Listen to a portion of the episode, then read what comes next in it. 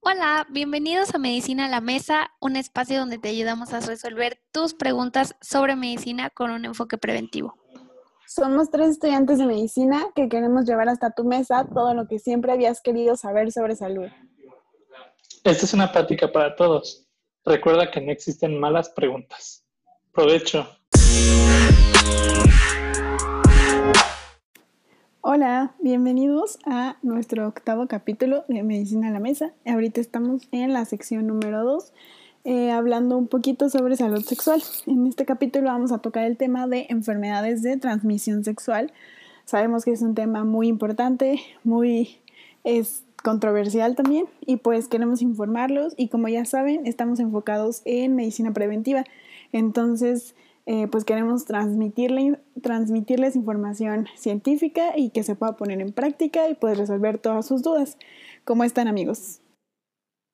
Hola, yo soy María José y también creo que el tema de infecciones de transmisión sexual es algo de lo que nadie habla, como dijo Diana, es algo muy controversial y creo que la mayoría de las personas tienen muchísimas preguntas alrededor del tema, pero pues no saben a quién hacérselas o luego les da pena. Entonces esperemos que lo que les platiquemos el día de hoy les pueda servir un poquito para que se orienten y sepan qué onda con, con esto de las infecciones. Hola amigas, yo soy Simón y yo estoy muy feliz que estemos hablando de este tema porque la verdad es algo que pues puede dar mucha pena de hablarlo si nos pasa. Entonces para quitar todos esos tabús eh, puede pasar, ahorita ya vamos a ver que es muy prevalente y pues para ya desmitificar esto y ponerlo como algo normal, ¿ok? Eh, pero ya el punto, Diana, ¿puedes definirnos qué es una enfermedad de transmisión sexual? Sí, estas enfermedades, eh, como su nombre lo dice, son enfermedades que se pasan de una persona a otra a través del contacto sexual principalmente. Eh, se propagan predominantemente por contacto sexual, incluidos el sexo vaginal, anal y oral. Algunas se pueden transmitir también por otras vías, como la sangre y los hemoderivados en un hospital cuando te transfunden o así. Eh, muchas de estas infecciones, en particular la sífilis, la hepatitis B, el VIH, la clamidia, la gonorrea, el herpes y el VPH, que es el virus del papiloma humano, pueden transmitirse también de madre a hijo durante el embarazo o el parto. Y, por ejemplo, el herpes o el VPH también en contacto piel con piel. Las enfermedades de transmisión sexual son muy, muy, muy comunes, especialmente en las personas jóvenes.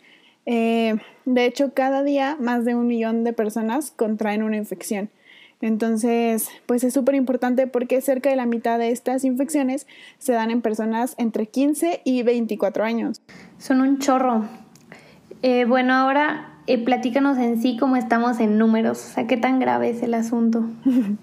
sí, para darles como para aterrizar un poco más esta importancia, anualmente unos 376 millones de personas contraen alguna de estas cuatro infecciones, clamidia, gonorrea, sífilis o por tricomonas. Entonces, esas son las cuatro principales y pues 376 millones al año son humanos. Más de 290 millones de personas, de mujeres actualmente están infectadas por el VPH y como vamos a ver más adelante, este es el virus que este, es factor de riesgo para desarrollar cáncer. También algunas infecciones de transmisión sexual como el herpes y la sífilis pueden aumentar el riesgo de que te infectes de VIH. Más allá del efecto inmediato de la infección, las infecciones de transmisión sexual pueden tener consecuencias graves, como lo veremos más adelante, pero pues primero vamos a hablarles un poquito de conceptos básicos para ubicarnos mejor. Sí, ya, ya como dijo Diana, estas enfermedades son muy, pero muy comunes, en especial en jóvenes. Y por eso por ahí hay un dicho que decía mi tía, ¿verdad? Que caras vemos, bichos no sabemos. Entonces, eh, así súper rápido les comento que estas enfermedades no solo son de un tipo, pueden ser bacterianas o causadas por un virus. Eh, pero tenemos que identificar que cada una es causada por un, un patógeno, un bicho diferente. Sin embargo, con el objetivo de este podcast es la prevención, no nos vamos a cansar de decirles durante todo el capítulo que por favor se cuiden, que utilicen protección y que el condón masculino o femenino van a ser sus mejores amigos para estas enfermedades. Ya el, ya el podcast pasado vimos cómo la anticoncepción puede ayudar a prevenir embarazos. Ahora queremos ayudarte a prevenir enfermedades que pueden llegar a ser muy vergonzosas y que hasta podrían poner en riesgo tu vida. Eh, y tan fácil que puede llegar a ser prevenirlas como ir por un condón o utilizarlo cuando estés teniendo relaciones. Pero entonces, ya empezando a desmitificar un poquito esto y quitando el tabú al respecto, María, ¿es verdad que causan infertilidad estas enfermedades? Sí. De hecho, las infecciones de transmisión sexual como la gonorrea o la clamidia son causas muy importantes de infertilidad en todo el mundo. Eh, generalmente estas dos pueden no causar síntomas, pero eh, si no se tratan, eh, hay como varios caminos que puede pasar si no la tratas. Puede que resuelva de manera espontánea y no pase nada y ni cuenta te diste a lo mejor, pero también puede pasar que predisponga a las mujeres sobre todo a condiciones o a otras enfermedades que a la larga las pueden llevar a caer en infertilidad. En hombres es un poquito más raro, pero también puede pasar. Entonces, o sea, no es como para que lo tomemos a la ligera, sino que sí tienen consecuencias si no les damos la importancia de vida. Entonces, ahora vamos a ver cómo se pueden dar cuenta si tienen una enfermedad de transmisión sexual, causan síntomas o no causan síntomas. Sí, de hecho, creo que las cosas más oídas por ahí es que hay algunas que no causan síntomas y así. Y la verdad es que sí, muchas enfermedades de transmisión sexual no causan síntomas que puedas notar a la primera. La única manera de saber con certeza si tienes una es haciéndote una prueba, que vamos a hablar más adelante de eso. En realidad, puedes contraer una infección al tener relaciones sexuales con una persona que no tenga síntomas y viceversa. Eso no es, eh, eso no es discutible. Entre los más de 30 virus, bacterias y parásitos, según se sabe, se transmiten por contacto sexual. 8 se han vinculado a la máxima incidencia de enfermedades en el mundo. De estas 8 infecciones, 4 se pueden curar, que es la sífilis, la gonorrea, la clamidia y la hiportricomonas, ¿no? Y las otras cuatro, que es el virus de la hepatitis B, virus del herpes simple, VIH y el virus del papiloma humano, son infecciones por virus eh, incurables. Bueno, ahí hay, un tema con el VIH, pero en el próximo capítulo lo hablaremos. Eh, y aunque existen tratamientos capaces de atenuar o modificar los síntomas o la enfermedad, eh, pues no se pueden curar. Los síntomas más habituales de las infecciones son flujo vaginal, secreción o ardor uretral en los hombres, úlceras genitales y dolor abdominal. Sin embargo, se puede estar infectado y no presentar síntomas, como les repito. Eh, aparte de la prevención que veremos adelante, eh, pues también están las vacunas. Entonces, ¿hay o no hay vacunas? ¿Cómo saber qué ponerme? ¿Qué onda con todo eso? Pues mira, así como vacuna para cada enfermedad de transmisión o cada infección, pues no, no hay.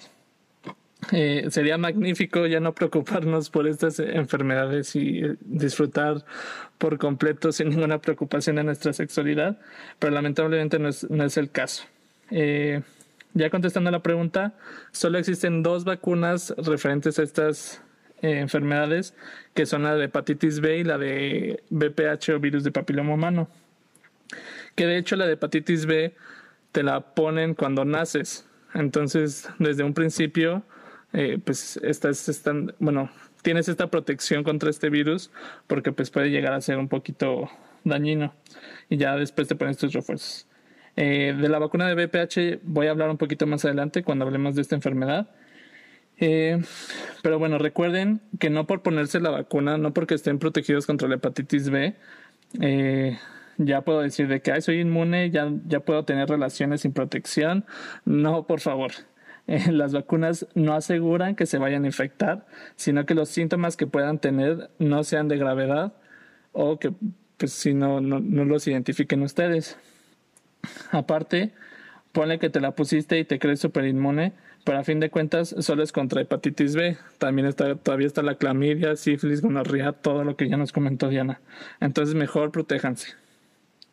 Y bueno, ya que Diana nos puso un poquito, nos clavó con lo de las pruebas, que es creo uno de los temas más taquilleros al respecto de este tema, pues María nos va a comentar un poquito sobre las pruebas rápidas.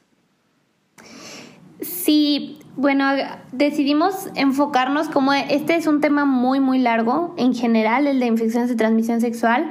Eh, las pruebas, pues a su vez también, como son muchas enfermedades, pues puede haber distintas pruebas. El día de hoy yo les voy a estar hablando de dos, de sífilis y de VIH, que son como las que pueden encontrar más comúnmente o que es las que tienen como casi en todos lados, ¿no? Al menos de las rápidas. Entonces, para empezar, vamos con las pruebas rápidas para sífilis. Estas pruebas pueden tener resultados muy rápidos, 10, 15 minutos, eh, son pruebas pues muy muy rápidas, se pueden realizar casi en cualquier entorno, no necesitas un equipo de laboratorio, eh, sin embargo, hay que tener muy en cuenta que este tipo de pruebas, eh, cuando se utilizan para tamizaje, o sea, para detección de enfermedades en una población, es importante que un resultado positivo de una prueba rápida generalmente se va a necesitar confirmar con alguna otra prueba, pero pues eso ya te lo diría tu médico. Y es importante que, que este, conozcamos que existen este tipo de pruebas porque hay población que sí es candidata a que lleven como un tamizaje más organizado, pues, o sea, la población de riesgo, por así decirlo, y entre estos podemos encontrar a embarazadas, este es un grupo súper importante y siempre toda embarazada se va a tamizar para sífilis porque puede tener efectos en caso de que la mamá tenga la enfermedad en el bebé muy graves. También podemos encontrar dentro de este grupo de riesgo eh, individuos o pacientes que tengan infecciones de transmisión sexual, o sea, aunque no sea sífilis, alguna otra, o que sean vulnerables a contraerlas. Eh, profesionales del sexo, clientes de los profesionales del sexo, hombres que tengan relaciones homosexuales y personas que sean consumidoras de drogas uh, inyectables sobre todo.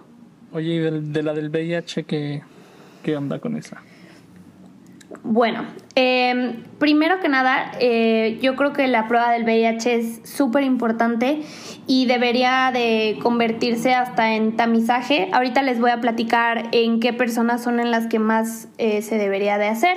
Pero bueno, primero, ¿por qué se debe de realizar una prueba rápida para VIH? Primero, pues para identificar si tenemos el virus en el cuerpo y para poder recibir un tratamiento de forma oportuna, ¿no? Y sobre todo, pues para que no vivan ahí con con la angustia, con la preocupación, para que salgan de dudas, pues les va a servir una prueba rápida, ¿no? Generalmente con una gotita de sangre de, que se saca de los dedos, se coloca en un dispositivo y ahí puedes obtener el resultado. Ahora, ¿qué pasa si te sale un resultado positivo? Pues generalmente vas a necesitar otra prueba confirmatoria. Entonces, pues, o sea, sí te sirve, pero tampoco se vayan a espantar si luego, luego le sale positiva. Tranquilos, se necesita otra prueba. Ahora, ¿qué tan seguras son? Bueno, para que el resultado de una prueba de diagnóstico de VIH sea confiable, y esto es súper importante, deben de haber transcurrido tres meses desde su última práctica de riesgo. ¿Va? Tres meses, ese es dato importante. Ahora, em, ¿qué personas son las que están como más vulnerables a una infección por VIH? Personas que tengan sexo oral, vaginal o anal sin haber utilizado protección, o sea, un condón, o personas que utilicen jeringas ya utilizadas. Entonces, pues nada más así como recapitulando, recordar que si alguna vez les sale una prueba rápida positiva para VIH, tranquilos, calma, mantengan la calma, necesitan todavía una prueba confirmatoria y pues ya después ahí veremos, pero bueno, generalmente no, no se espanten luego luego. Y ahora vamos con un tema que yo creo que también es de los más, más importantes, cómo prevenir las infecciones de transmisión sexual. Sí, la prevención la verdad es que es la base angular de esto, porque nos puede evitar muchos problemas, incluyendo la muerte. Entonces, eh, y pues los números no son despreciables, entonces pues aquí les van los diferentes pasos. En realidad la prevención primaria eh, va de la mano, bueno, durante todo el periodo va de la mano de tu médico en tu centro de salud o, donde te estés atendiendo. Entonces, eh, al principio se van a utilizar intervenciones de asesoramiento y enfoques conductuales, empezando con educación en sexual integral, asesoramiento antes y después de las pruebas de detección que, que les mencionamos, eh, consejos sobre prácticas sexuales más seguras y reducción de riesgos, fomento de uso de preservativos, como Simón les, les decía, asesoramiento y educación sexual adaptados a las necesidades de cada adolescente y es súper importante eh, que dentro de esta eh, educación sexual podamos ser capaces de reconocer los síntomas de estas infecciones y esto va a aumentar las probabilidades de que solicites atención a tiempo y además vas a alentar a tus parejas sexuales a hacerlo y eso nos va a ahorrar mucho tiempo, dinero, esfuerzo, dolor, todo. Eh, lamentablemente la verdad es que, que las carencias de conocimientos en la población eh, pues es lo que nos está llevando a este pico de, enfermedades y de complicaciones, ¿no? Que son importantes. Ahora, los métodos de barrera, como el condón masculino, femenino, la verdad es que cuando se utilizan correcta y sistemáticamente, eh, funcionan perfecto, eh, son eficaces, son seguros y, y, pues sabemos que el más conocido es el masculino, pero el femenino también puede funcionar. Oye, ¿y cómo sé si entro o no dentro de la población de riesgo. Eh, sí, Majo les comentaba el, algunos de las personas que tienen más riesgo, que tienen como que hacer la prueba, pero es importante saber que estos grupos de población clave son grupos definidos por sus comportamientos específicos de gran riesgo y presentan una especial susceptibilidad a contraer infecciones. En el 2019, en América Latina y en el Caribe, eh, las nuevas infecciones de VIH entre algunos grupos de población clave, como por ejemplo hombres, hombres homosexuales y otros hombres que tienen relaciones sexuales con hombres, las trabajadoras sexuales y los trabajadores, personas recluidas en prisión y otros entornos cerrados, mujeres trans, consumidores de drogas inyectables, todo este grupo de personas suponen la mitad del total, del total de todas las nuevas infecciones de VIH en el 2019. Entonces, pues es súper importante estar al pendiente de este grupo de población y pues acercarles más la educación sexual. Ahora le vamos a dar un espacio especial al virus del papiloma humano. Eh, así que dinos por qué es tan importante, Simón, cómo se proviene, todo eso. Sí, pues bueno, eh, les voy a hablar un poquito del virus del papiloma humano como ya dijo Diana, y que es considerado por algunas, algunos infectólogos o incluso algunas organizaciones mundiales como la reina de las enfermedades de transmisión sexual. Eh, así como para que se den una idea de lo importante de esta infección o por qué le dicen de esta manera, se estima que toda persona que haya tenido relaciones sexuales sin protección esté infectada por el virus tanto mujeres como hombres, porque luego los hombres dicen, ay, solo las mujeres son las que traen el, bicho y todo, pero de seguro ellos son las, bueno, de hecho, más bien los hombres son los que más transmiten este virus, no tanto las mujeres, las mujeres son las que sufren de esto, pero bueno. Eh, las víctimas. las víctimas. Eh, pero en fin, la buena noticia es que la gran mayoría de los casos de esta infección no van a pasar a mayores o ni siquiera te vas a dar cuenta que la tuviste o que la tienes. Entonces dirán, entonces, ¿para qué me preocupo eh, por esto si ni me va a pasar nada? Pero pues no, resulta que el, el BPH es la principal causa de cáncer cervicouterino en el mundo, eh, bueno, en mujeres obviamente, y este cáncer es el cuarto eh, a nivel mundial en mujeres. Para los hombres, para que no piensen que solo el problema es con las mujeres, también tenemos que estar al tanto porque este virus puede causar verrugas en, en, el pene o en las zonas alrededor del pene que pues pueden llegar a ser muy mal vistas si tienen un muy mal aspecto. Entonces pues eso puede llegar a afectar nuestra vida sexual y incluso en algunos casos por las infecciones de este, de este virus en los hombres pueden llegar a causar un cáncer en el pene para que también nos estemos cuidando entonces eh, para nuestra suerte, eh, como les dije hace un ratito, para esta enfermedad existe una vacuna. Ya, ya, ya está en todo el mundo, ya se puede aplicar y está indicado tanto en hombres como en mujeres. Esto es importante porque a veces pensamos que solo las mujeres se deberían de vacunar y sí son la población en la que más se debería enfocar, pero también los hombres nos podemos vacunar contra este virus. Eh, la, la, recomendación es que se aplique entre en hombres y mujeres de entre 11 y 12 años de edad o ponérsela, si no se la han puesto, antes de los 26 años. Esto eh, porque lo, lo, principal de esto es prevenir antes de que se inicie la vida sexual de la persona. Entonces, por eso son estas, estas edades. Eh, pero bueno, ya con esto cerramos el, los temas de este capítulo. Ya vimos que es algo muy importante, que es muy común y cómo, cómo prevenirlo. Tener un condón a la mano siempre que tengamos eh, relaciones. Eh, es tan fácil como eso para prevenir cualquiera de estas enfermedades. Y bueno, como ya es, ya es rutina en este podcast, vamos a hablar un poquito del COVID-19, ya que seguimos en esto, seguimos luchando contra esto, se sigue muriendo gente de esta enfermedad. Y pues bueno, vamos con ello. Vamos a empezar como siempre con los números, cómo estamos en el mundo al día de hoy. Eh, tenemos en el mundo, a ver si no me equivoco, 36 millones 361 mil 54 casos. Y de muertes eh, ya superamos el millón. Tenemos un millón 56 mil 186. Estos dos datos son a nivel mundial. Y aquí en nuestro México, ¿cómo vamos? Bueno, pues de casos tenemos 804 mil 488 y número de muertes, 83.096. Es muy difícil decir números tan largos, pero bueno, ahí están. Un viernes más que se lograron. Ok, aquí están. Y ahora Diana nos va a contar otra novedad, cambios por ahí que han sucedido aquí en México también en cuanto a los criterios diagnósticos. Sí, el 5 de octubre la Secretaría de Salud de México en sus famosas conferencias vespertinas diarias, anunciaron un incremento en el número de casos y defunciones de COVID. No sé si por ahí lo hayan visto, pero fue una noticia que pues alerta mucho porque los, a muchos porque los números subieron exponencialmente.